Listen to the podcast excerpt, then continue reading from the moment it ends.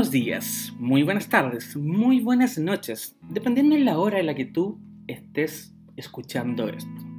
Te doy la más grata bienvenida a un nuevo episodio de este podcast llamado ¿Y si mejor lo hablamos? En esta oportunidad, en el episodio 3, tenemos un invitado de lujo. Lo conozco hace, yo creo que más de 20 años. Y debo decirlo que, a pesar de todo el tiempo, sigue sorprendiéndome con cada cosa que hace. Les doy la más cordial bienvenida a este episodio 3 denominado Y es así como la Villa Durmiente despertó un día y con ella su conciencia, el qué, cómo y cuándo de la espiritualidad. Bienvenido Marco. ¿Cómo estás, Marco? Muy bien, Seba, gracias por la invitación. Estoy muy contento de finalmente poder estar aquí. Sí, las cosas costaron que se alinearan, pero finalmente eh, hemos logrado de que Mercurio retrógrado no afectara esta grabación, así que lo hemos logrado. Eh, quiero presentar primero a Marco, Marco Novoa, ya eh, es un recordador, un creador y un artista, ya eh, en el transcurso del podcast ustedes se van a ir dando cuenta el por qué la autodenominación de, este título, ¿ya? Eh, bueno, Marco, como es costumbre en mi podcast, ¿ya? Los invitados no son invitados, sino que son los verdaderos protagonistas. Y de esa misma perspectiva, yo les doy el podio absoluto para que puedan eh, expresarse libremente. Y dentro de la misma libertad, me gusta también que se sientan cómodos, cómodas o cómodes. Y en ese sentido te pregunto a ti directamente cómo te gustaría que te llamara, de cómo te sientes cómodo. Mm, yo me identifico en este minuto como, como cómodo, en género masculino, aunque ha sido toda una construcción por llegar hasta esa definición. No, no pasó como en automático, fue una mirada, fue una reflexión que creo que en el fondo eh, es bien identitario en este caso de mi parte de, ir más profundo de las cosas, no quedarme con lo que se plantea de buenas a primeras, sino que ir a darle una vuelta. Entonces sí, me siento bastante cómodo con los pronombres masculinos por ahora y más entiendo que es una conversación que está abierta, es algo que, se, que fluye, que tiene una, una dinámica, ¿no? Así que bueno, por ahí va. Perfecto. Bueno, si se dan cuenta ya de partida con esta respuesta, eh, se pueden dar la idea de cómo es la personalidad de Marcos. Siempre hay un antes, una hora y quién sabe lo que va a haber después. ¿Ya? Pero Marcos, bueno, entremos en tierra derecha. En este capítulo vamos a hablar de un aspecto que es muy importante en tu vida eh, y en la cual yo he sido un espectador de aquello eh, en donde efectivamente siento que tú te has desarrollado ampliamente, que es la espiritualidad. Y primero, vamos a ver lo que dice la RAE, los diccionarios, las enciclopedias, todo eh, la parte etimológica de espiritualidad. Les leo un poco de definiciones. Por ejemplo, eh, se define espiritualidad como la cualidad de las personas o de las cosas espirituales una definición bastante como... Eh, sí, demasiado básica, por así decirlo. Pero sigamos, tengo más. Conjunto de los principios o actividades que configuran la vida espiritual de una persona o de, o de un colectivo. Ahí vamos ampliando un poquito más. La espiritualidad es el conocimiento, aceptación o cultivo de la esencia inmaterial de uno mismo. Creo que vamos increciendo con las definiciones. Eh, y hay una última, que creo que puede también englobar todo lo restante, es la espiritualidad es una palabra que deriva del griego y que está compuesta de la voz spiritus, que significa respiro, y de alis, que se refiere a la o lo relativo, y el sufijo dad, que indica cualidad. Por lo tanto, etimológicamente espiritualidad es todo lo relativo a la cualidad del espiritual o del espíritu. Claro que vendría siendo algo así como del aliento, de eso que se respira, ¿no? Es el... Ese sería como el espíritu al que se referían los griegos en su momento. Exacto, y recordad que efectivamente desde que tenemos conciencia, este ha sido un tema eh, que ha existido. Quizás eh, el nombre, la etimología ha ido variando constantemente, pero la espiritualidad siempre ha existido. Siempre ha existido y siempre existirá. Aquí, hay un punto importante, sea, que me gustaría que tuviéramos presente porque tú y yo hemos compartido momentos que son profundamente espirituales sin necesariamente tener que pasar por un determinado rito o por una instancia que sea como en la formalidad, ¿verdad? Sino que simplemente en la dimensión de ser amigos y de compartir momentos ha habido instantes en donde hemos compartido desde ahí, en donde sabemos que hay algo que va más allá de lo puramente histórico. Entonces creo que eso es una de las claves de la espiritualidad que no obedece normas, que no está, no puede ser contenido, está más allá de eso. Sí, yo creo que lo que acaba de decir que efectivamente no puede ser contenido es muy relevante porque es algo que uno no puede encasillar. O sea, por mucho que yo le haya leído distintas definiciones, es algo tan etéreo que en verdad no, eh, no se puede encasillar finalmente en, un, en una definición. Pero aquí tengo una pregunta básica, inicial, para comenzar con todo esto, es que, Marco, ¿qué es para ti la espiritualidad? Mm. Sí, yo primero tengo que, disentir con la cuestión de, de, lo etéreo acerca de la espiritualidad. Creo que es haber sido precisamente el error de Occidente, pensar que lo espiritual es como de la naturaleza de lo imaginario o de la naturaleza de lo que no es concreto y por lo tanto indefinido, no puede como asirse. Mi experiencia de espiritualidad es la experiencia de algo muy concreto y muy definido, de hecho. Entiendo muy bien que no es espiritual. Eso es algo que, que te lo da una materia o que te lo da un, un tema que tiene leyes. Y creo que eso es precisamente lo que a mí me ha interesado, estudiar las leyes que gobiernan lo invisible. Y la espiritualidad como la comprensión de la dimensión de la conciencia en tanto que invisible, intangible, más concreto, profundamente concreto. Wow, solo puedo decir wow. Se me acaba de volar la peluca, por así decirlo. Eh, bueno, ya se da cuenta porque claramente esta es la persona indicada para hablar de este tema. Pero entonces, Marco, para ti, puntualmente, ¿qué es lo que es la espiritualidad? Me gustaría contarte un poco de mi historia. Por supuesto. Creo que esta historia parte en un... Yo siendo bien niño y teniendo experiencia de conexión con este ámbito de lo invisible y no encontrando el lugar para poder tener la conversación al respecto. ¿no? Primero por la experiencia sensorial, eh, en términos de percepciones, de visiones, ¿verdad? Y luego en el ámbito de los sueños, teniendo experiencias de esa naturaleza muy profundas, incluso como marcadoras, ¿no? Yo recuerdo sueños que son un antes y un después y luego no teniendo el espacio adecuado para que esto pudiese observarse, compararse, analizarse o eh, cultivarse en el fondo. ¿no? Podríamos, hay como una noción que pretende que la espiritualidad está contenida dentro del ámbito de las religiones y yo creo que el lugar en donde menos respuesta he encontrado acerca del espíritu ha sido precisamente en la religión porque lo espiritual es algo que opera en un ámbito de lo constantemente nuevo, siempre es distinto cada vez. En ese sentido, claro, es medio indefinible. Más, cuando tú entras en contacto con esto profundamente, hay una parte, nosotros tenemos una suerte como de órgano de percepción espiritual. Ya, como. Que sería como una especie, así como nuestro ojo tiene conos y bastones. Claro, como una, una brújula. Así como nuestro ojo tiene conos y bastones, que son estas células fotorreceptoras, tenemos órganos dentro del cuerpo que también perciben cuando es de naturaleza espiritual eso que ocurre como el sexto sentido, como el punzazo de Spider-Man. Exacto, el sentido arácnido, la mejor manera de decirlo.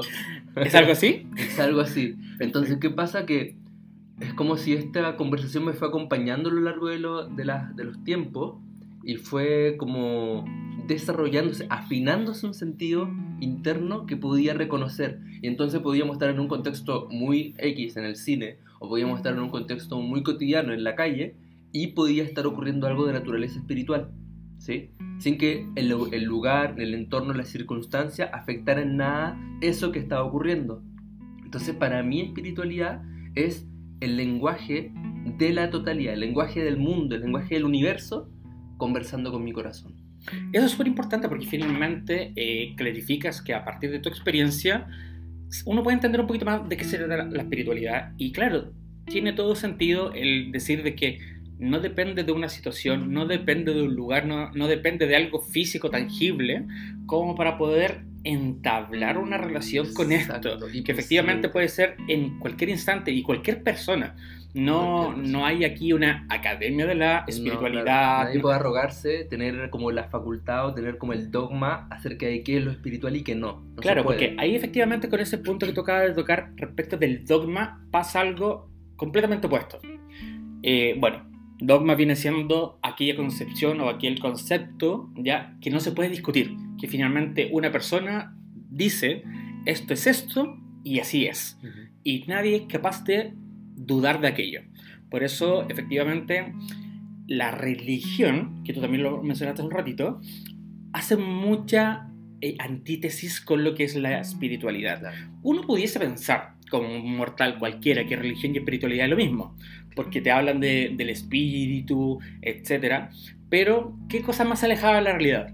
Porque finalmente, claro, la espiritualidad es un proceso personal, ¿ya? En donde, a pesar de que eh, uno pudiese irse nutriendo de distintas situaciones o instituciones, siempre es uno en sí mismo. En cambio, la religión o la religiosidad involucra la práctica de las creencias y la misma espiritualidad es un dogma. O sea, yo es religiosidad, yo religión, digo, efectivamente existe la espiritualidad, pero existe en la forma en que yo te digo. Exacto, en, este en estas paredes, en estas cuatro paredes. Exactamente. Claro, y la espiritualidad no es eso, es todo lo opuesto a eso, de hecho. Y siendo así, eh, uno podría pensar como, bueno, entonces, ¿dónde está la espiritualidad? En este minuto, Occidente, por ejemplo, tiene una espiritualidad muy avanzada, muy desarrollada, en un ámbito que uno ni siquiera se imagina. ¿Adivina cuál es? No lo sé. en el ámbito de la política. ¿En serio? O sea, no hay un ámbito en este minuto más espiritual en donde se lleva a cabo actos específicos considerando leyes de lo invisible para generar efectos en la materia. Y eso es la política. Todos los ritos, todos los actos, todas las comunicaciones en las que ellos manejan la información son de naturaleza espiritual. Pero, pero, pero, ah, que es verdad, me encantó esto, pero quiero seguir tirando de ese hilo y efectivamente, ¿te refieres a la política como la política actual, por ejemplo, presidente, congreso. la, que la que gobierna los países. Claro. Ah, o sea, así tal cual, hablando de instituciones. instituciones, claro. Sí, estamos en un momento de la historia humana en donde nunca antes fue tan evidente la manera en cómo se ejerce esta influencia sobre las grandes masas de personas. Y por eso entonces ha sido tan difícil para nosotros, digamos, el pueblo, ¿no? Para las naciones, considerar la espiritualidad como dentro de su patrimonio interno, como de su patrimonio así primordial, porque fue negado, fue sesgado. Podríamos decir que hubo una poda en donde se arrasó con la espiritualidad natural de los pueblos, natural de la gente, se convirtió en folclore, o sea, se caricaturizó, se convirtió en ceremonia y se dejó acotado a ciertas aduanas, religiones.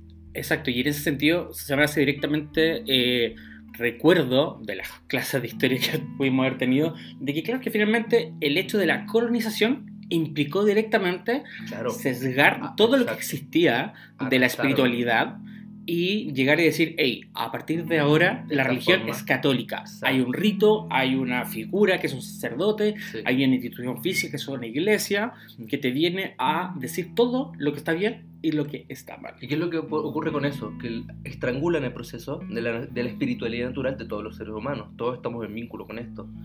Lo estrangulan lo encajonan y le dan un dogma, una, forma, una fórmula específica. Y listo, lo dejan ahí.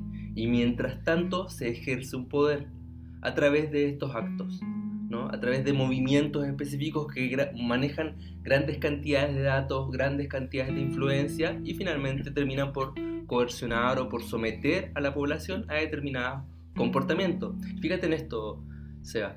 Eh, se ha hecho una campaña muy fuerte para estigmatizar el contacto espiritual de las personas, considerándolo como algo de la naturaleza de la superchería o otro nombre, superstición, ¿verdad? Como ese ámbito que es así como medio bobo, es como ingenuo. tú crees en lo espiritual, eres así alguien que no, tiene mucha inteligencia, quizás no estudiaste mucho, ¿no? O el que, lo, el que lo dice puede ser un charlatán inclusive. Claro, entonces o estás tratando de manipularme y usarme a partir de este conocimiento, o de alguna manera no eres alguien muy inteligente. Y la conversación que se valida en Occidente en este minuto, eh, la conversación inteligente podríamos decir, es una conversación, bueno, en realidad hasta hace 10 años atrás, pero yo creo que ha, venido, ha, habido un cambio, pero hasta hace 10 años atrás era un ingenuo pensar en esto, Entonces, ahí vemos cómo es que ha habido un manejo muy fuerte de someter a todas las personas que tuviesen un poquito de vínculo con este tipo de, de conocimiento, este tipo de contacto con lo espiritual, se ha puesto en un lugar como inferior, mientras que se le ha dado mucho, mucho realce a la cuestión del empirismo, el materialismo rampante, la conciencia puramente patriarcal, que es toda una manera de ver el mundo. ¿no? Es una manera de ver el mundo en donde todo está definido, en donde no hay ni- ningún lugar que descubrir, en donde ya está todo claro. Tenemos el mapa, listo. Acótate a esto. 100%. Exacto, acótate a esto. ¿Y qué pasa con la espiritualidad? Que es un agua, es una luz que se filtra por todas partes. ¿Viste esta, las plantitas que crecen en el concreto? ¿Sí? Tenemos así Que de la nada, sí, claro. pavimentada y de pronto hay una plantita así Es como la esperanza que hay. ¿Cierto? ¿Cómo es eso? ¿Qué es esa fuerza? La semilla tiene la fuerza realmente impresionante. Pero tú la ves es una, una cosita frágil. Y la verdad es que sí. La verdad es que hay en esta fragilidad un poder del que nada sabemos, pero que la espiritualidad nos ha estado soplando durante todo este tiempo. Y esta información, este conocimiento ha estado contenido en los cuentos de hadas, en la- los juegos infantiles, en las canciones, en, los- en las tradiciones así ancestrales, primordiales de la tierra, está contenido el verdadero valor y el verdadero lugar que tiene la espiritualidad. Y aquí te voy a dar otro salto que, que te va a gustar. Perfecto. Jump. Vamos. La salud mental de la sociedad está absolutamente ligada con la espiritualidad. ¿Por qué? ¿Qué es la espiritualidad? Es la sustancia, digamos, es al- el alcalinizante. Tienes una acidez, ¿no? Comiste algo, te indigestaste, no pudiste eliminarlo, ¿no? De cualquier modo, y entonces eso empieza a indigestar, empieza a acidificar tu atmósfera. Cada cosa que, cae- que comes te cae mal, ¿cierto? Y necesitas algo que alcalinice, que equilibre la flora para poder hacer el proceso de limpia, de purga, ¿cierto? Bueno, esta, esto, este ejemplo que yo te estoy dando, esta analogía que estamos haciendo ahora con el ámbito como digestivo, ocurre en la psique humana. Entonces, tenemos una flora intestinal, una flora psíquica podríamos decir. Ok. ¿sí? Y tenemos noticias, información que nos va llegando. El proceso espiritual lo que permitía era que esto pudiese digerirse para poder ser excretado, para poder ser eliminado o para poder ser sintetizado y convertirlo en nutrientes. Perfecto.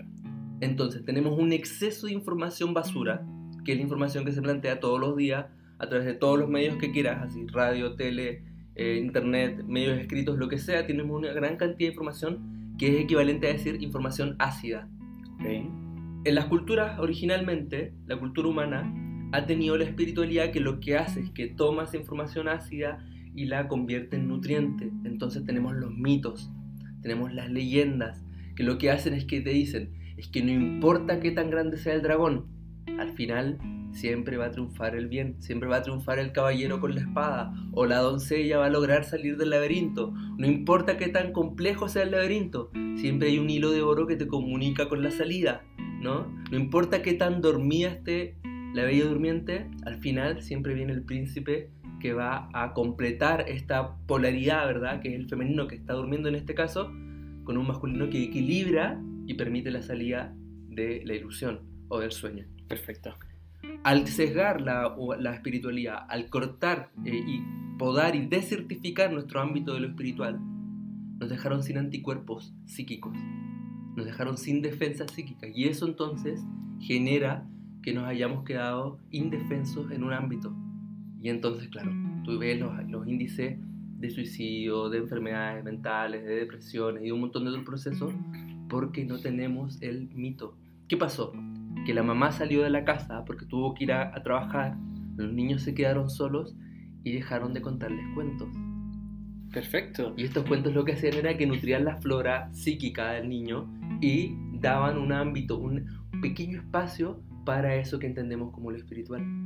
O sea, más allá inclusive de que nos hayan quitado todo eso, finalmente lo, lo negaron.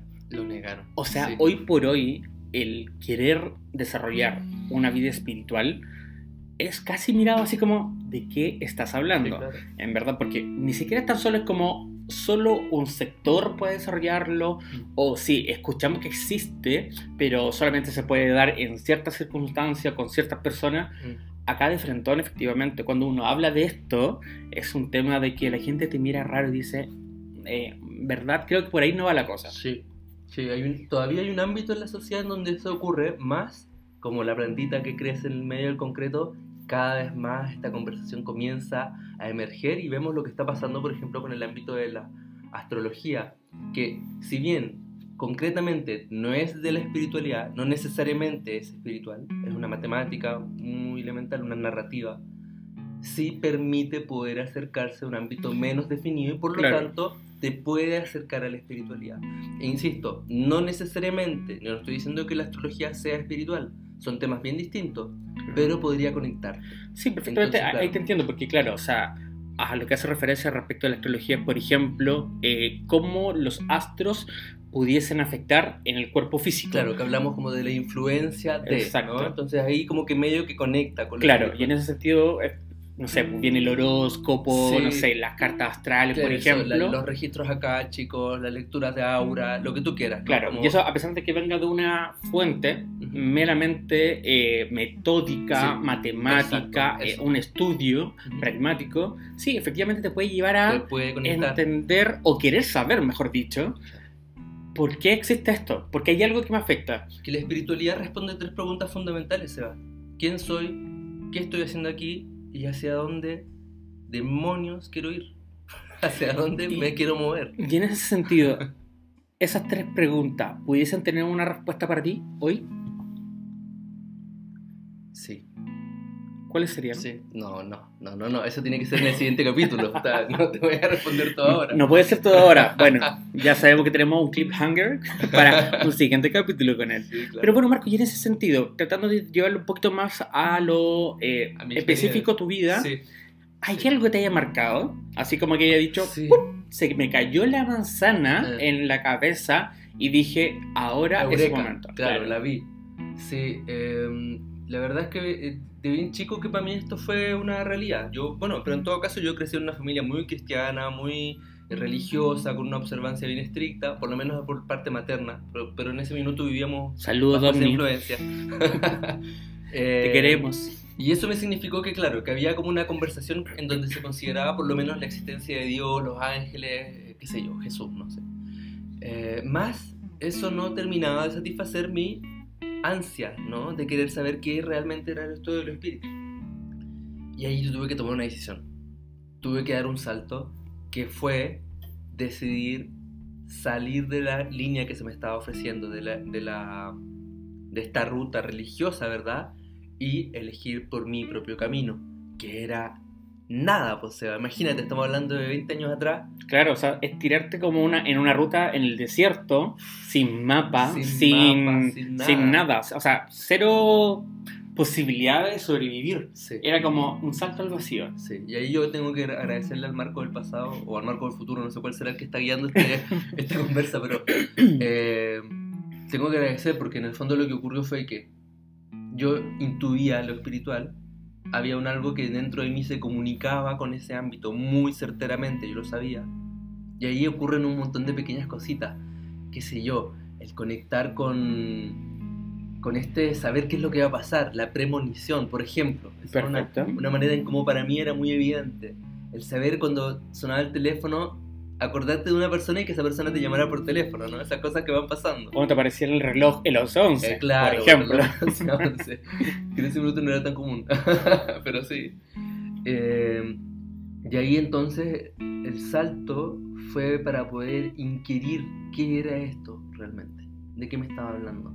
Y plantearme una interpretación distinta de la que se me estaba ofreciendo de todo lo que era sagrado. ¿Y eso dónde te llevó puntualmente? Primero la nada, primero al opuesto, porque estaba Ya. súper enojado, adolescente, enojado porque no estaba la respuesta y porque sentía que en el fondo me estaban ocultando la verdad. ¿Cachai? O sea, me lo sentí de- traicionado. lo Sí, sentiste de- de esa- muy pero- personal. traicionado por quién. Por el sistema, por el universo, como por qué me hicieron nacer aquí, en qué estaban pensando. Pero luego ya me di cuenta que fui yo, porque él me puso acá. Pero entonces, eh, el primer salto fue hacia la nada y fue hacia lo opuesto. Me fui como a investigar así la oscuridad, no sé, el anticristo, ¿cachai? Como Ya. muy adolescente así, Sí. metal, ¿cachai? Calabozos y dragones. sí, o sea, vampiro, vampiro en ese rato. No lo quería decir, pero bueno. Sí, pues ahí fue como ese primera camino y como que estaba yendo en esa ruta y era bien seductora, no te voy a mentir. Bien así como, mm, como que se siente rico, pero de pronto me di cuenta de que mi corazón era de miel, pues. Yo quería amar, ¿cachai? No quería estar así como enojado o como, o como poderoso, ¿no? No me interesaba. Yo quería saber realmente. Mi verdadera pasión era Sofía, ¿cachai? Era ese conocimiento profundo del alma. Recuerden esto, Sofía. sí, importante. Continúa. Y ahí entonces ese, yo creo que es un tironcito que fui sintiendo en el corazón, como que com- completé ahí mi, pacto con las sombras y me fui a, a investigar. Y ahí creo que uno de los primeros como llamados fue la alquimia, que, que, que es una locura porque no se entiende nada, porque está hecha para que no la entiendas, pero algo, de nuevo, algo dentro de mí es un muy buen lector. Tengo un, tengo un, un órgano de percepción, Sí. ¿no? Un lente. Tu radar es muy- demasiado bueno, Sí, tengo un muy buen radar. O sea, si yo pongo a Marco a buscar la, no sé, la gema del infinito o la, la bola del dragón, te Sí. juro que la encuentro. Sí, sí, tengo un buen radar. Entonces ahí, ¡pum! Como que yo no- quizás no lo sabía a ciencia cierta, no lo sabía en la mente, pero mi corazón sí lo sabía. Y eso es clave. Como que ahí viene, porque de- después terminó dándole el nombre al proyecto, que es recordar, que es volver a pasar por el corazón. Yo entendí que solo así era capaz de poder dar el salto hacia lo siguiente. Mira, marcadores. Gran búsqueda, alquimia es un gran marcador, la Biblia, leí harto la Biblia, por supuesto, si era el manual que tenía en la casa y que estaba conectado con un espíritu. Y luego llegué hasta a una autora particular, bueno, a un autor particular. Yo leí Pablo Coelho y leí... Justo quería decir eso. que sí. Quería partir un poquito de la infidencia, porque claro, yo les decía en un comienzo, yo conozco a Marco hace 20 años, quizás más, y en ese sentido, eh, cuando hace referencia directamente a lo oscuro, siento de que todo el mundo pasa por eso, por el juego de la luz y la sombra, y de que efectivamente uno tiene que llegar a ese tipo de sectores para darse cuenta eh, cuán fuerte es la luz que yo tengo, ya por así decirlo. Y claro, luego pasaste a la alquimia. Y para mí, cuando dijiste eso, fue directamente El Alquimista, libro de Pablo Coelho. Sí, Que dicho sea de paso, me hiciste leerlo en un momento de mi pude. vida eh, bastante especial, específico y poco memorable, en el cual efectivamente tú dijiste, hey, yo te voy a entregar este instrumento como alquimista que soy para que tú materialices algo. Sí, oh, el alquimista de Pablo Coelho para mí fue una joya. Yo no sé por qué hay este odio así enveterado por, por Pablo Coelho, porque la verdad es que es un escritor, listo, no, no hay más que darle, no hay que convertirlo ni en gurú, ni hay que eh, convertirlo en un charlatán, porque lo que él escribe desde mi radar es y ha sido súper eh, como nutritivo, ¿sabes? No pasa nada, como que ese odio, hay una cosa como muy... Es como que está de moda odiarlo, ¿no? Pero Es que está de moda odiar. en el O sea, está de moda la, la cultura de la cancelación de partida. Sí, claro. Pero en ese sentido, haciendo, eh, no sé, recordar por qué Pablo Coelho. Finalmente puede haber sido cualquiera. No sé, a mí Y- me lo dieron en el colegio, Sí, ¿cachai? y en su momento también fue, por ejemplo, la, la Pilar Sordo, también odiada, así como...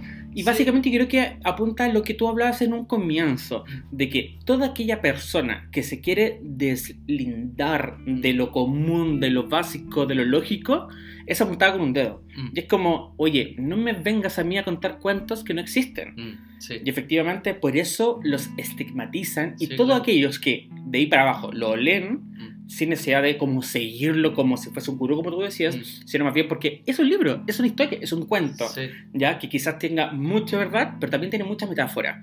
Y en ese sentido, todo lo que empiezan a cultivar esa lectura pasan a ser también estigmatizados. Oye, ¿cómo hay leer Pablo Coelho? Claro, claro, como mal visto. Ahora Exactamente. en el ámbito como ponte tú de la literatura es así muy mal visto porque es como un escritor pop, ¿no? Entonces, Claro. Es de estos libros.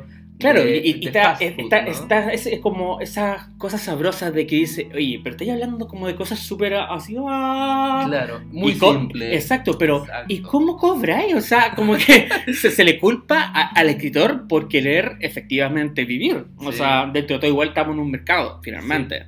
Bueno, pero independiente de la, de la sabrosa polémica asociada a este escritor, para mí fue bien interesante leer El Alquimista porque habló de algo que nunca nadie me había hablado y creo que esa es la gran clave. Y esa también ha sido la ruta. Encontrarme con esos que me han hablado, que le han hablado a mi corazón y que me han ayudado a entender cosas de las que yo no podía hablar con nadie, porque en ese minuto, estamos hablando de 20 años atrás, era impensado tener una conversación de este tipo. Entonces, imagínate lo que significó en su momento encontrarme con un señor que hablaba del alma del mundo, que hablaba de la voz del corazón, que hablaba de la búsqueda y de seguir, perseguir los sueños, de seguir las señales. Imagínate. O El sea, del guerrero. a mí se me activó el manual del guerrero de la luz. A mí se me activó un radar y como que se me definió. Y entonces empecé a hacerle caso. Empecé a escuchar mi corazón, empecé a seguir las señales y se empezó a poner la vida tan rica, Seba. Tan rica, tan... eh, con tanta textura, con tanto matiz, con tanta fragancia. Y dije, ya está, por aquí voy. Obvio que sí. Pero ahí obviamente llegaste a un punto en donde dijiste, ya esta etapa Por no, supuesto. no me basta, necesito más. Sí, claro, por supuesto que sí. Y ahí saltaste a qué autora. Yo sé a cuál, pero quiero que tú la menciones. ¿A qué autora? Pero es que antes de llegar a esta autora tan clave en mi vida, eh, quiero contarte un poco de la ruta, porque ya estuve con los testigos de Jehová, que fue esta religión de mi mamá, ¿verdad? Perfecto. Luego estuve en este espacio vacío, luego me encontré con los odinistas, que eran un grupo de personas que estaban vinculados al dios Odín, el dios del norte, ¿no? Y por ahí hay una ruta rarísima. Los gnomos y cosas Sí, por el los estilo. gnomos, los elementales, los espíritus de la naturaleza y todo el tema. Luego me encontré con los brujos, las brujas que ahí Los Wiccas. limpia. Los wicas fueron posterior, pero y- y, los conocí fue de pasada, pero con los brujos yo compartí harto y me enseñaron, ellos limpiaban casa, leían cartas, qué sé yo, para ahí me enseñaron tarot en su momento. eh, y es una tradición muy es primordial. Estas son formas en las que la sociedad se ha organizado desde siempre. Los grupos Claro. siempre han estado. Te hacen bien, te hacen mal. Te ayudan a sacarte el bien, te ayudan a sacarte el mal. Así, como que tienen distintas formas. Y estuve con ellos compartiendo. Y pasaba que yo entraba a estos grupos, me, me codeaba con ellos, ¿no? Compartía con ellos, pero no me empapaba. Perfecto. Salía de ahí manteniendo mis colores. Que yo en ese momento no tenía idea de qué eran esos colores. Como Sí, que, ahí- ¿Cuál es mi bandada? Ahí en ese sentido te, te voy a dar todo el favor, porque efectivamente Marco era así. Marco iba de flor en flor, sacando todo el polen que podía, pero finalmente no hacía el ejercicio de conversión, que muchas veces estos espacios, por no decir instituciones, te lo piden, te lo exigen, es como si quieres ser de los nuestros y aprender, con el término bien eh, intrínseco de aprender, eh, tienes que cruzar línea, tienes que ser de nosotros, tienes que ponerte esta capa, estos colores, vestirte así y hacer esto. Así. Y en ese sentido, Marco pululaba de flor en flor, sacando lo mejor de cada uno. Yo creo que, y por eso esa amalgama Sí. ha desarrollado lo que es hoy. Sí, pues, así fue. Entonces no me, no me dejaban gatusar en el fondo y yo seguía mi camino porque sabía que había un algo que era muy único dentro de mí que había que cultivar y había que cuidar.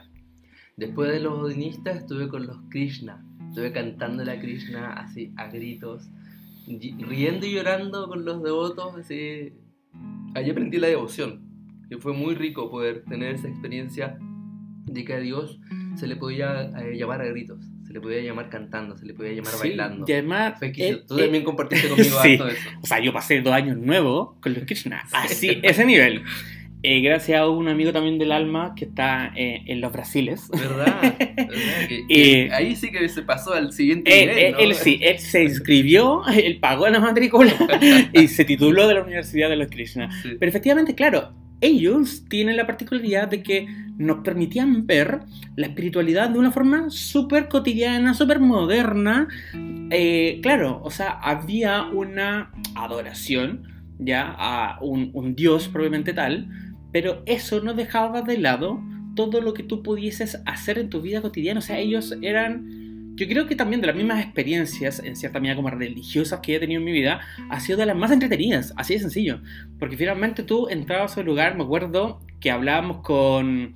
eh, ¿Cómo se llamaba? Uy, Yamastami, ¿no? Sí, presidente efectivamente, claro. Entrábamos al templo y era como, era DJ, ¿cachai? Leía cómics, Sí. eh, le gustaba la música electrónica y era como, esto jamás me lo imaginé. Sí. Jamás pensé Sí. que una eh, religión propiamente tal, tan antigua, pudiese llegar a tener estos tópicos así como tan, tan mundanos. Ujú. Porque efectivamente ellos no renegaban de su naturaleza humana. Exacto. Y eso No, en ese ya. sentido es sumamente bueno. Sí, no había ninguna. eh, no había contradicción entre la experiencia humana y el espíritu. Y eso fue muy rico de poder vivirlo. Y después de los devotos Krishna, parece que ahí ya como que empiezo a dar mi salto hacia el, sol, hacia el corazón. Me empezó como a encontrar con que ya el camino va hacia adentro en el fondo. Ya no quiero seguir al gurú, ¿verdad? No quiero como tener que seguir tanto un dogma.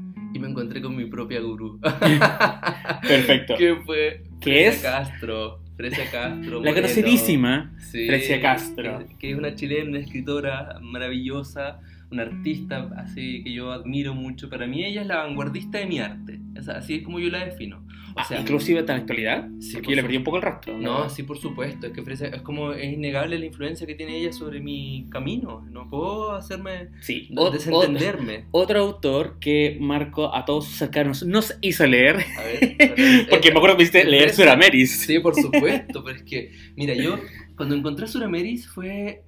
Encontré mi camino. Yo dije, ya, esto es. Porque por lo demás, no es que Frecia te ofrezca un camino. O sea, te ofrece ahí unas pistas, pero.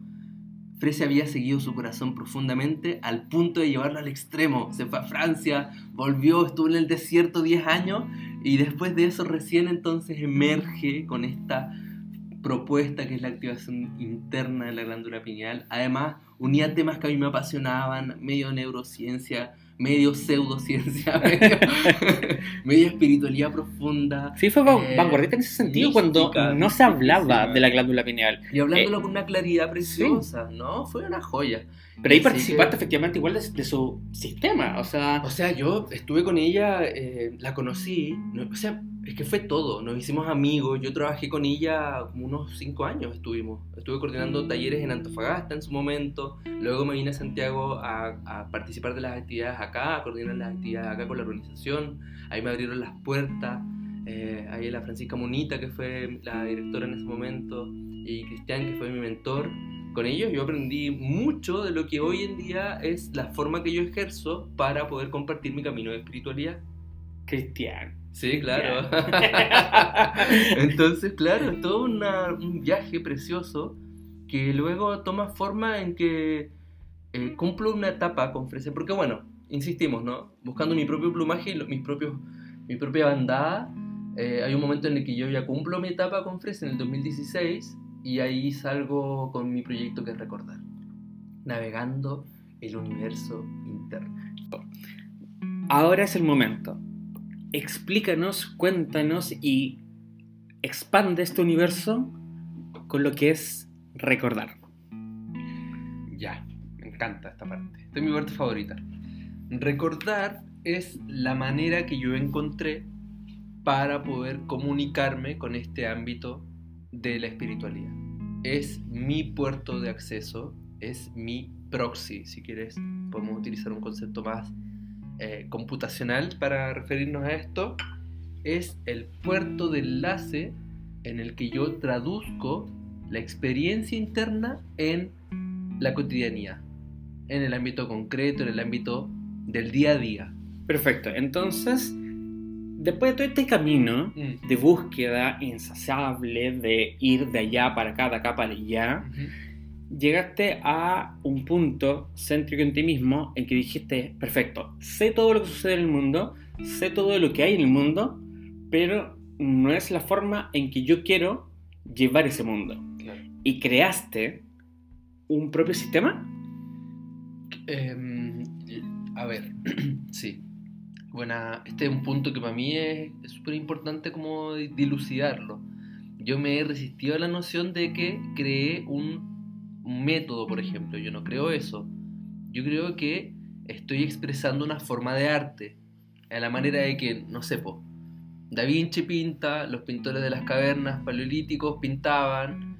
Ninguno de ellos inventó la pintura. Lo que hicieron fue que dentro del ámbito de la pintura crearon su propio estilo.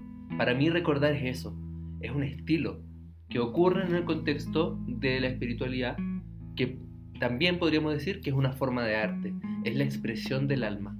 Perfecto, pero finalmente igual es tu creación. Sí, y hay una fórmula, y hay una metodología efectivamente, y hay un camino. sí, Claro, o sea- hay pasos. Claro, entonces eh, sacándole quizás las palabras más cliché de método, Sí, de sistema, de programa, es tu creación. sí, es mi creación. Perfecto, y esa creación nace a raíz de toda tu experiencia, a raíz de todo esto Este que viaje. tuviste de ya Mm. en el desierto, que tuviste en el valle, que tuviste en instituciones iniciáticas, por cierto, que hiciste rituales, que tuviste con los brujos, con los vampiros, con los odinistas, etcétera, etcétera, etcétera, llegaste a un clímax de tu espiritualidad en donde ya la satisfacción no venía por fuera, no era externa, era absolutamente interna. Claro. Y eso, como bien es tu naturaleza, no lo decidiste dejar solo para ti, sino que efectivamente eso que está dentro tuyo, que perfectamente lo pudiste haber dejado solo para ti, porque en verdad fue tu búsqueda, tú decidiste en un punto compartirlo Compartirlo, sí. y hacer es. que el resto tuviese también la oportunidad de poder llegar a lo que tú habías encontrado. Claro. ¿Cómo sería eso? Eh, en lo concreto partió porque cuando yo estuve trabajando con la organización de Fresia Castro, eh, las personas lo que bu- buscaban ahí era obtener un método de creación, ¿no? un método que despierta la creatividad. Yo lo que me daba cuenta es que las personas incorporaban nuevas herramientas, pero eso no necesariamente se integraba. Hacía falta un paso.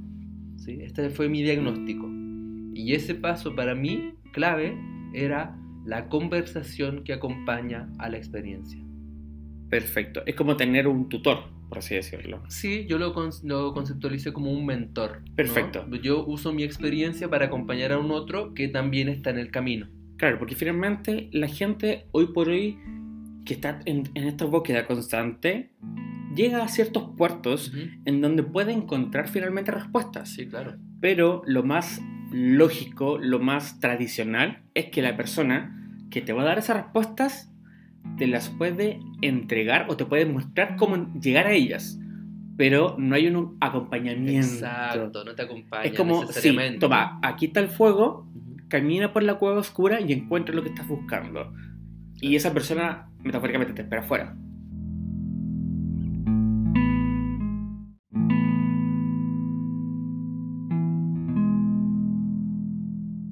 Al no haber una escucha de la propia experiencia, con esto me estoy refiriendo a que, de que todos los buscadores han tenido su propio llamado, han, tu- han tenido su propia ruta.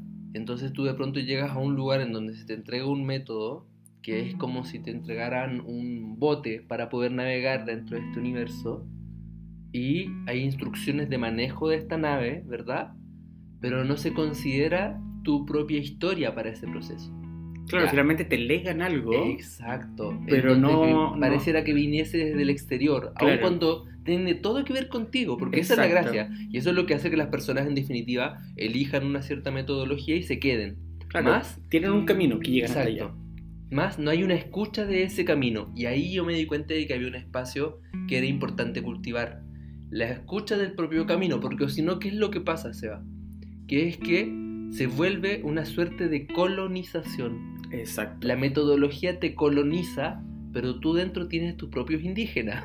Exacto, ¿no? ¿no? Y está súper bien porque efectivamente es eso. ¿sí? sea, o tu en- propia en- flora también. En, en esta búsqueda constante, llegas a un lugar en donde te sientes eh, escuchado, sientes que por fin encuentras ese lugar, y en ese lugar te dan la herramienta necesaria para poder seguir este camino.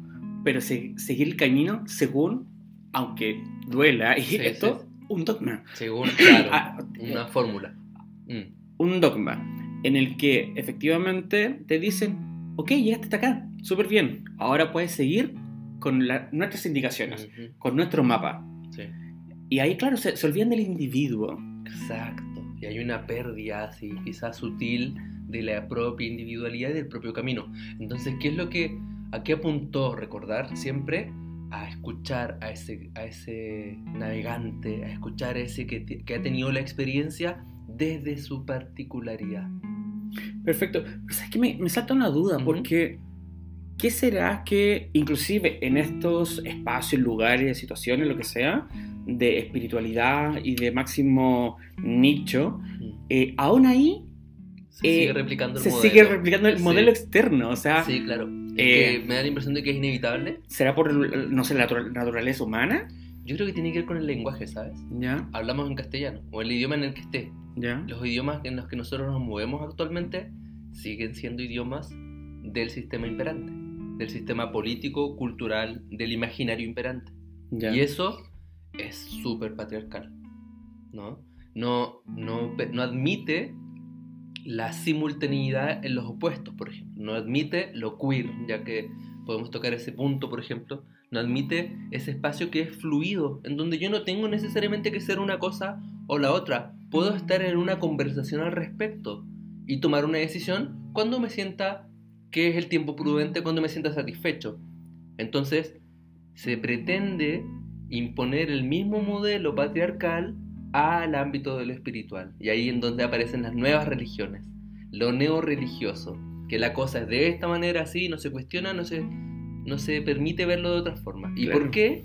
Porque no se ve el camino particular de cada uno de los individuos que llegan a la búsqueda. Y ahí en donde entro yo nuevamente, ¿no? Recordar es eso, es ir al espacio de la propia individualidad para que eso también reconozca su sagrado. Y ahí hay un sagrado, y aquí volviendo a lo patriarcal, sagrado masculino y un sagrado femenino, ¿verdad? Pero hablamos de un sagrado como en síntesis, ¿no? Como ontológico, podría decir, como de la naturaleza del ser. Así que bueno, creo que esa ha sido la ruta. Y esto partió a modo de acompañamiento individual, con mis sesiones que yo ofrecía a las personas. Y luego, a medida que se fue como asentando, se fue convirtiendo en talleres, ¿no? En Perfecto. workshops, en seminarios, en masterclass y en tertulias, que son en el fondo distintas instancias en donde se comparte dentro de este universo eh, y donde se estimula a conversar dentro de este universo. ¿no? Perfecto. Y yendo como a la expansión de esto, eh, yo siempre he dicho, no hay nadie que ya esté inventando algo. Todo ya está eh, hecho, inventado, ya todo existe.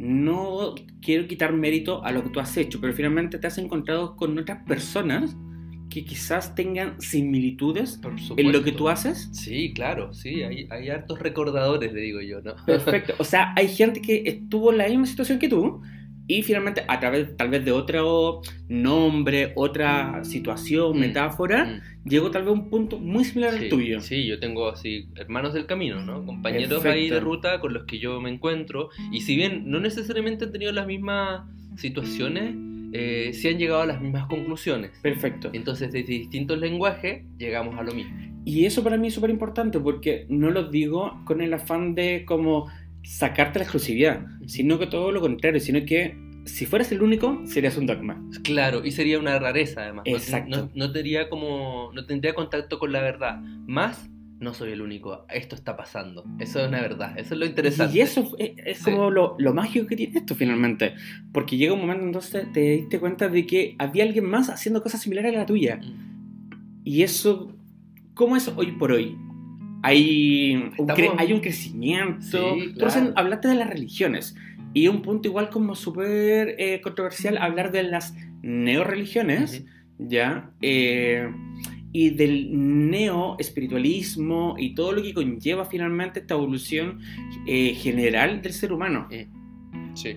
Sí, hay un, eh, hay un crecimiento en tanto que las personas se están dando cuenta de que pueden ser líderes de su propia visión, Perfecto. de que su visión eh, constituye liderazgo en tanto que hay otros a los que les es nutritivo, a los que les sirve. Y hay muchas voces que en este minuto son tremendamente influyentes. Yo puedo nombrar, por ejemplo, bueno, lo que pasó hace un par de años atrás con Pulso 1111, que fue una instancia recién en medio de la pandemia, o sea, estaban recién partiendo los encierros, nos reunimos un grupo de recordadores, de canalizadores, de personas en contacto con este ámbito, que estamos trayendo una voz fresca, renovada, cotidiana, sencilla, y la empezamos a ofrecer de manera libre, gratuita, directa para todo el mundo, todos los días a las 11.11 11 de la mañana y a las 11.11 11 de la noche. Y eso fue una revolución. Nos empezamos a encontrar entre nosotros, ¿no? Nosotros, claro, había un núcleo que somos un grupo de amigos con el que estamos desde hace un tiempo en, este, en esta conversación, porque al final la espiritualidad es una conversación, es un diálogo, ¿no? Está ocurriendo. Eh, y este grupo de amigos eh, se convirtió finalmente en líderes y nos empezamos a dar cuenta de que existían otros nodos por allá, por acá, en distintas partes de América, en distintas partes del el mundo. Y luego, claro, yo tengo así grandes amigos, entre esos está José Luis Muñoz, por ejemplo, que, que es la cabeza de Pulso en este minuto, está Diego Herrera, está, por ejemplo, Carolina Cortés, que está haciendo música de este ámbito, ¿no? música de la, desde la conexión, desde este, esta conexión profunda, está Camila, que, que tiene su proyecto que es Ru, que es mi compañera también, y así, ¿no? Hay un montón de, de voces que yo, a cuál de todos admiro más, ¿no? ¿Cuál de todos es más fascinante escuchar?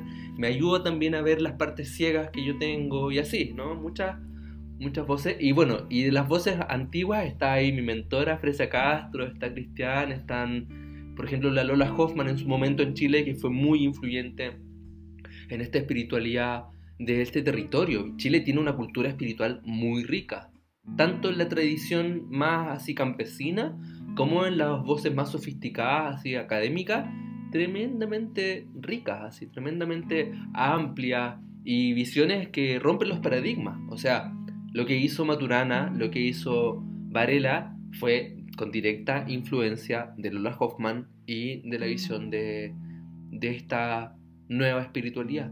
Y Chile tiene una responsabilidad importante ahí en ese punto. Y eso lo que dices en verdad es súper clave, porque claro, todo el mundo conoce a Varela y Maturana desde la parte más científica.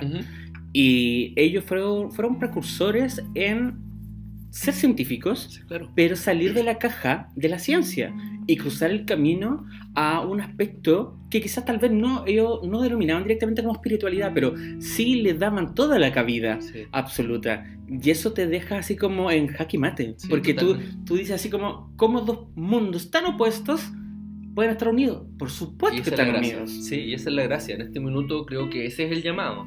Ya se acabaron los dogmas, ¿no? Estamos en un tiempo en donde tenemos que pasar a el reconocimiento de la conversación grande. Hay que salir de la conversación chiquitita, ¿no? Que nos tenía ahí medio como que enfrentados, ¿no? Hace que nos peleemos entre nosotros. Pero hay una conversación grande en donde estamos todos invitados. ¿sí? Estamos todos invitados, estamos todos llamados. Porque al final, la espiritualidad es una conversación que te permite considerarte desde una visión mucho más amplia, mucho más completa. Y tenemos que reconocer que la conversación cotidiana de Occidente caducó. Ya así tú la, abres y huele mal. No alcanza a abarcar lo grandiosos que somos los seres humanos. Y es que el ser humano en su función primordial, así mira, el pajarito trina, ¿sí? el perro ladra, el humano crea. Su cualidad es el arte, es conectar con lo invisible para poder traer el cielo a la tierra, es un acto así concreto. Entonces, esa genialidad, ese arte que surge de manera natural de los, con los humanos, está, está como truncado en la conversación actual. ¿Sí? Necesitamos una conversación nueva. Eso es lo que nos ofrece en este minuto la espiritualidad. Nos ofrece una nueva conversación planetaria para que puedas considerarte a ti mismo desde tu ser grande, desde tu ser real. Sí, yo creo que en ese sentido tienes razón, porque finalmente eh, cada vez más hay gente que está desarrollando de forma creativa en su amplio significado mm. distintas instancias, mm. ¿ya? Y estamos finalmente en un proceso que no es novedoso que alguien venga y diga, oye, cree esto. No, todo lo contrario. Y tampoco digo que, fuera como malo, todo lo contrario es natural. Sí, es natural. ¿ya? Y creo que quizás en cierta medida, eh, sí que puede haber tenido algo bueno el tema de la pandemia, permitió un poco eso, porque el estar eh, encerrado, estar confinados, te permitió estar contigo mismo, no tenías de otra. Sí. Y ahí comenzó finalmente para muchos este tema de, hey, quiero hacer algo más de mi vida, quiero encontrar algo más. Hay una voz dentro mío que me está diciendo que hay un mundo que yo quiero descubrir. Sí. Y aquí, eh, qué importante este este punto, sea, porque no necesariamente eso significa que todos tengamos que hablar de las almas y del espíritu y de las vidas pasadas o de lo que tú quieras, sino que ahí en donde estás, ahí en lo que haces, en tu propia eso puede estar profundamente conectado con el espíritu. ¿Por qué? Porque obedece, porque está en coherencia con tu corazón porque dejas de analizar y segmentar y sobrepensar todo y comienzas a pasarlo por otro nodo de conciencia. A sentir. Exacto. Y ahí empieza a pasar algo nuevo. Marcos, si yo te preguntase, eh, ¿qué viene para la espiritualidad en el amplio sentido de la palabra, de lo que tú conoces y lo que tú eres y practicas, de aquí a 10 años? ¿Dónde ves todo esto? Eh, estamos en un proceso de ajuste en este momento. Así que lo que va a pasar es que, así la manera en como yo lo veo, la proyección, es de que esto se va a amplificar cada vez más y va a haber un poquito de ruido. O sea, van a haber tantos métodos, tantas fórmulas, tantas voces queriendo arrogarse de alguna manera la verdad que va a ser inevitable que haya un poco de caos, porque estamos hablando de que están haciendo una manera nueva, antigua, sabemos que es la del origen, pero una manera nueva de enfrentarnos a la realidad después de, de 5.000 años, no sé. Tenemos una gran cantidad de tiempo que en los que hemos estado sometidos a un sistema de pensamiento estrictamente patriarcal y por lo tanto limitado. Y ahora vamos a pasar a lo otro. Entonces en ese, en ese punto va a haber un poco una confusión. Más gradualmente, de manera inevitable, vamos a ir encontrando puntos en común entre todos y se va a ir alineando y afianzando una ruta central. Yo creo que ahí Chile tiene un rol muy importante. Perfecto, y en ese sentido, ese caos yo creo que igual hay que verlo desde la perspectiva de la teoría del caos. Claro. Que en verdad el caos no necesariamente es negativo, no necesariamente es malo, es necesario. Es necesario. Muchas veces es necesario llegar al caos para que todo se mueva, para que todo vibre Mm. y en esa, en esa situación vaya depurando. Sí. Se caigan las viejas estructuras, Exacto. se caiga la cáscara, ¿verdad? Se, caiga, se rompe el cascarón para que pueda emerger la vida que está contenida en el centro. Y aquí entonces volviendo a una palabra que tú dejaste ahí en el tintero, Sofía. Sofía. Y, y es que esta nueva espiritualidad, esta nueva conciencia, ya dijimos que no va a enfrentar los opuestos, los va a conciliar. Y Sofía es la voz, en la tradición gnóstica se habla de la sabiduría, ¿cierto? Se habla de una presencia divina, de una diosa, podríamos decir. Pero en realidad Sofía tiene dos caras. Es el caos antes de la luz y es la luz después del caos. Wow. Entonces tiene esa doble, doble noción de ser un... eh, mira, ¿cómo, a ver, ¿cómo podría traducírtelo? ¿Viste esta sensación cuando a veces estás así enfermo y te sientes como in- eh, con indigestión y tienes ganas de vomitar, pero todavía no? ¿Sí? Bueno, ahí. Es justo ese punto. Hay una incomodidad que no sabes dónde está, no sabes qué hacer, es como una molestia rara que es la que nos va a permitir salirnos de todas las viejas estructuras de poder. Y luego, el alivio. Y ese alivio entonces es Sofía nuevamente tomándonos y diciéndonos, ya está, ya soltaste todo lo que no eras, ahora te voy a mostrar quién eres realmente. Y eso viene directamente de la corriente agnóstica, entonces, Gnóstica, pero no, no necesariamente. ¿no? Lo que pasa es que los gnósticos en su momento supieron de ella, porque ella está todo el tiempo, siempre Perfecto. ha estado. O sea, si tú vas hacia lo íntimo de lo que eh, escribía Da Vinci, si vas a lo íntimo de lo que cantaban los trovadores en la antigüedad, si vas a lo íntimo de lo que eh, protegían los templarios, o si vas a lo íntimo de lo que protegen los pueblos originarios, todos están hablando de Sofía, que podríamos decir que es la madre tierra, podríamos decir que es la vida que está contenido en todo lo que existe. Es Shakti para la tradición de la India, es eh, la amada, ¿no? Es esta, este sentido de la vida. Eso es. ¿no? Perfecto. Es el sentido profundo de la vida que nos está llamando a todos a ir más allá, a salir de la zona cómoda, a incomodarnos un poquito, a tener coraje para poder ir al encuentro con este abrazo. ¿Y qué es? Es la voz de tu propia alma. Esa es Sofía. ¿sí? Es la voz de tu propio corazón. O sea, en ese sentido, eh, tú actualmente estás inmerso eh, en todo lo que es recordar, el navegar y el redescubrirse. ¿ya? Y eso va muy de la mano, como tú mencionas, de Sofía, entonces. Claro. Muy bien. ¿Y eso tiene también algunas otras implicancias dentro de como tu proceso? Del panorama completo, lo Sí. que pasa es que aquí ya entramos a un ámbito que es bien íntimo. Porque yo siento que hay un llamado que mi alma está respondiendo. Esto que yo te contaba, que es como esa incomodidad, esa inquietud de querer ir más allá y inquirir las otras respuestas, yo creo que siempre fue ella. Eso es lo que ahora le puedo dar nombre. Perfecto. Entonces, claro que sí, ella está ahí. Porque al final nos está llamando a todos. Solo que, De distinta forma y con distinto tal vez nombre. sí, claro, totalmente. Como te dije, para los pueblos indígenas la Pachamama no deja de ser Sofía.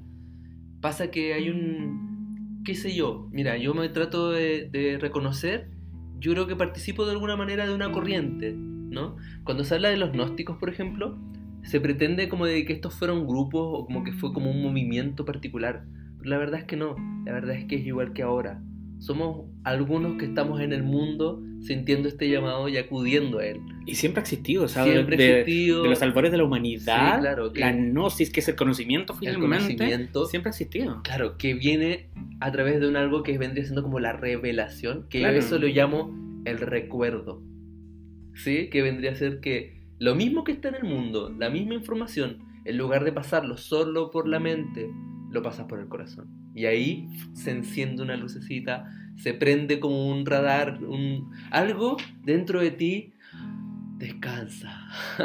O sea, en cierta medida es como esa energía que pasa de siglo en siglo, de milenio en milenio, de persona en persona, y en vez de perderse o disiparse, se encuentra, la tomas y la haces y tuya. te conduce. Mira, te lo voy a decir de esta forma.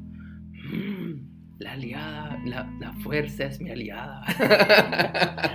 Ok, No, es una clara referencia. en, en clave Yoda es la fuerza. Claro que sí, es una potencia que nos lo han contado de todas las formas posibles, de todas las formas posibles.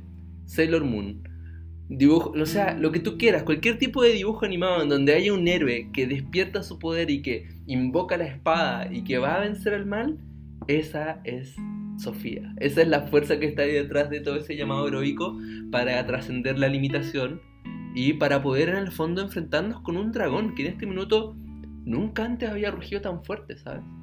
Y ese dragón ruge más fuerte en esta vez. ¿Por qué? ¿Por nosotros mismos? Porque lo andamos trayendo en todos lados, po. porque tenemos ahí, nunca antes tuvo tanta, tanta capacidad de poder llegar a tu cotidianidad. O sea, tenemos dispositivos en donde está la voz del dragón rugiendo con toda su fuerza. Y tenemos infinitos medios de comunicación, infinita comunicación, ¿no? Claro, y además- la hiperconectividad. Y en cierta medida la sociedad lo tiene súper validado. Exacto. Por eso, como que el- ni siquiera el dragón está encerrado en un castillo. No, está, está volando en desatado. libertad absoluta. Está absolutamente desatado. Y ese, esa fuerza es invisible para la cotidianidad, para la conversación cotidiana. Claro. Entonces luego tú piensas que te deprimes porque eres inadecuado, porque no te adaptas, porque no estás completo, algo te falta. Loco, hay un dragón rugiéndote todos los días desde que te levantas hasta que te duermes y no lo ves. O sea, finalmente en ese sentido, no sé, te lo pregunto, ¿pudiese ser que todas esas personas que en cierta medida se sienten incómodas y que tienen patología, por así decirlo, llegan a ser personas que están intentando despertar, Absolutamente. que están con el miedo que le provoca finalmente esta figura denominada como el dragón, que Sí. tú le dices? Sí, claro. Pero claro, finalmente están en, esa, en ese límite. De- En la frontera. Claro. Sí, sí. ¿Y qué pasa ahí? Que ese, o sea, este dragón lo que hace es que está puesto al centro de todas las decisiones políticas, educativas, de salud. De, o sea, prende las noticias 10 minutos y te vas a dar cuenta que el dragón está ahí. ¿Qué es lo que dice el dragón? Puras mentiras, básicamente. Pero una de sus principales mentiras es de que te vas a morir y de que no hay nada que puedas hacer al respecto y de que la muerte es algo terrible, de que vas a, un lugar vas a ir a un lugar en el que estás solo, aislado y con frío, ¿no? Vas a pasar necesidad. Y los egipcios tenían esta película muy clara. Entonces, ¿qué es lo que hicieron? Nos dijeron, tranqui, mira, este es el mapa, así funciona, la muerte no existe. En realidad lo que ocurre es que tuki tuki tuki y te contaban la historia. Claro. Y los sumerios hicieron su parte, los babilonios en su momento hicieron su Los parte, mayas. los mayas hicieron su parte, la gente del sur de Chile, los mapuches, ¿verdad? Hicieron su parte.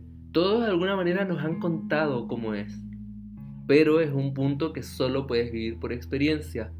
Y no sirve que te lo cuenten como una noticia, tiene que pasar por el corazón, Tiene que ser una vivencia finalmente. entonces tiene que ser una experiencia. es Y como el con- eje, hay que vivirlo. sí, te lo iba a decir de esta forma, es como una experiencia iniciática. Es como una... Qué bien sabemos de qué Sí, hay. ¿cierto?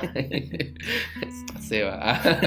Ahí entonces lo que ocurre es que tú entras a una corriente en donde hubo alguien que antes recibió esta transmisión y de boca a oído, como siempre ha sido, recibes esa cadena ininterrumpida que comprende que la muerte no existe, que no importa el lugar al que vayas, que no importa lo oscuro que se ponga, siempre hay una luz que se enciende.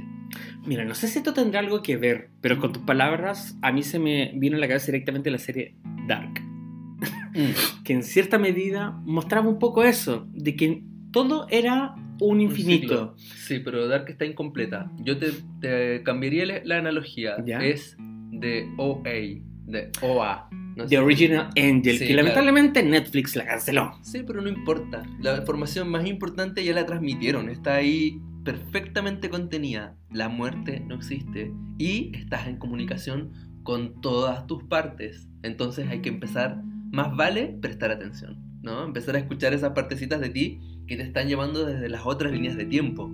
No, pero claro, para mí eh, The OA eh, fue un gran esfuerzo que hizo ahí la conciencia de contarnos la historia, de plantearnos una narrativa nueva y diferente y decirnos, mira, nosotros también sabemos. Y tiene claves, ¿no? Te, te, te Absolutamente. reconoces los símbolos a poder leerlo. Pero bueno, como les decía en un comienzo, Marco Novoa, recordador, facilitador de procesos de autodescubrimiento, el que te ayuda a recuperar tu identidad lumínica. Es una persona que a lo largo de toda su existencia ha tenido estudios de sociología, coaching ontológico, ya se formó como instructor del método ciclopea de activación interna de la glándula pineal, junto a la creadora y escritora Frecia Castro, que la nombramos un rato atrás, y a su aplicación a través del speaker Cristian Vidal. Él fue como mi mentor ahí en ese momento. Quizás no lo quise decir en un comienzo, todo esto para no generar mayores expectativas en ti, sino que la audiencia se diera cuenta de todo lo que eres. Y ahora yo solamente le pongo el tilde a Marco. Qué lindo, gracias. Y bueno, de esta forma quiero que cerremos este capítulo porque me parece en verdad justo el momento que te permite a ti irte a pensar. Todo lo que tú no estás oyendo en este momento te deja esa sensación de, oye, eh, algo pasa. Y creo que es el momento oportuno para poder al- dar algunas palabras de cierre, Marco. Sí, bueno, primero agradecer la invitación, gracias por considerarme para esta conversación que ha sido muy nutritiva, estoy muy contento, así que feliz vuelvo, si me decides invitarme otra vez para la siguiente temporada voy a estar acá. Todos mis invitados quieren volver, parece. Obvio, es una muy buena conversa. Y la verdad es que eh, creo que la invitación es a tener coraje, es a una valentía que creo que en este momento es súper importante que tengamos. Eh, no te creas que, que estás solo o que estás loco, ni locos ni solos estamos. Y sí, y yo creo que esa valentía ni siquiera hace referencia directamente a la valentía como te lo contó Disney, Mm, sino que al asumir de que estás en una situación distinta. mm. Eso es también ser valiente. Sí, absolutamente. Y entonces ahí él llamaba a invocar esa, ese coraje, ese, ese valor interno, porque hay una nueva historia que todavía está por ser contada y tú tienes la voz así cantante, tú tienes la última palabra. Perfecto. Eso, Entonces todos pongámonos a recordar. eso. De esta forma despido este capítulo. Eh, mi nombre, Seba Alonso, como siempre los acompaño y les invito a hablar de todo, a escuchar todo, a preguntar todo, porque eso hacemos en este podcast. Nos preguntamos y hablamos de todo.